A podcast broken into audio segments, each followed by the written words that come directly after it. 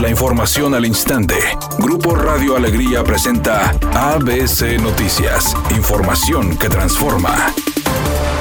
Nuevo León llegó a las 4.049 muertes por COVID luego de registrarse 26 nuevos fallecimientos en las últimas 24 horas. Las autoridades sanitarias en la entidad reportaron además 497 nuevos casos confirmados en el último día, con lo que se alcanzó la cifra acumulada de 73.325 desde el inicio de la pandemia en febrero. Cabe destacar que nuevamente se registró un aumento en las hospitalizaciones en Nuevo León, luego de que se reportaron 10 nuevos pacientes ingresados a hospitales en el último día.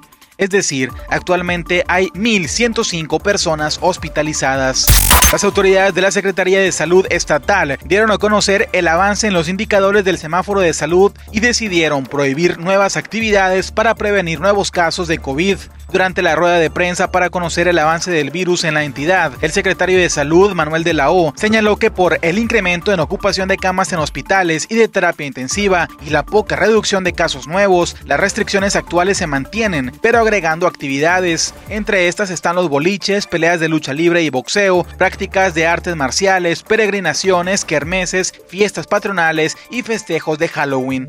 En información nacional, las autoridades sanitarias de México denunciaron este viernes haber sufrido el robo de 10.100 dosis de la vacuna contra la influenza tras la sustracción de las mismas de un camión distribuidor. El hurto sucedió el pasado 12 de octubre y las vacunas tenían como destino el Instituto Mexicano del Seguro Social, informó este viernes la Comisión Federal para la Protección contra Riesgos Sanitarios, COFEPRIS. Sin dar más detalles del suceso, la COFEPRIS explicó que se sustrajeron 101 piezas de la vacuna Vaxigrip correspondientes al lote U3J491V, equivalente a 10.100 dosis para prevenir la influenza.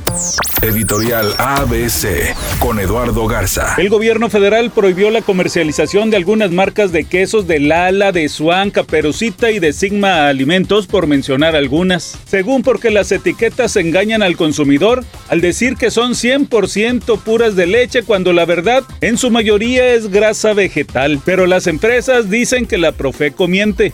Ahí están las dos posturas.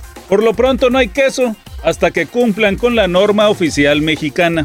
Rayados quiere meterse de lleno en la zona de clasificación directa del Guardianes 2020. Para eso, deben sumar la mayor cantidad de puntos posibles para este cierre de fase regular. Por lo tanto, Daniel Parra, lateral del equipo, aseguró que la prioridad está en ganar sobre jugar bien. Y sí, las, las formas son muy importantes y se trabajan para hacerlo siempre de la mejor manera, pero creo que, creo que al final lo que manda es el, es el resultado. La actriz Kate del Castillo dijo que está muy contenta porque a partir de la pandemia ha podido convivir más con su familia, que incluso su papá Eric del Castillo también está disfrutando de este periodo de descanso mientras aparece en la telenovela Soy tu dueña. 23 grados centígrados es la temperatura actual de esta tarde de viernes. Para mañana sábado se espera un día soleado con una mínima de 17 grados y una máxima de 26. ABC Noticias, información que transforma.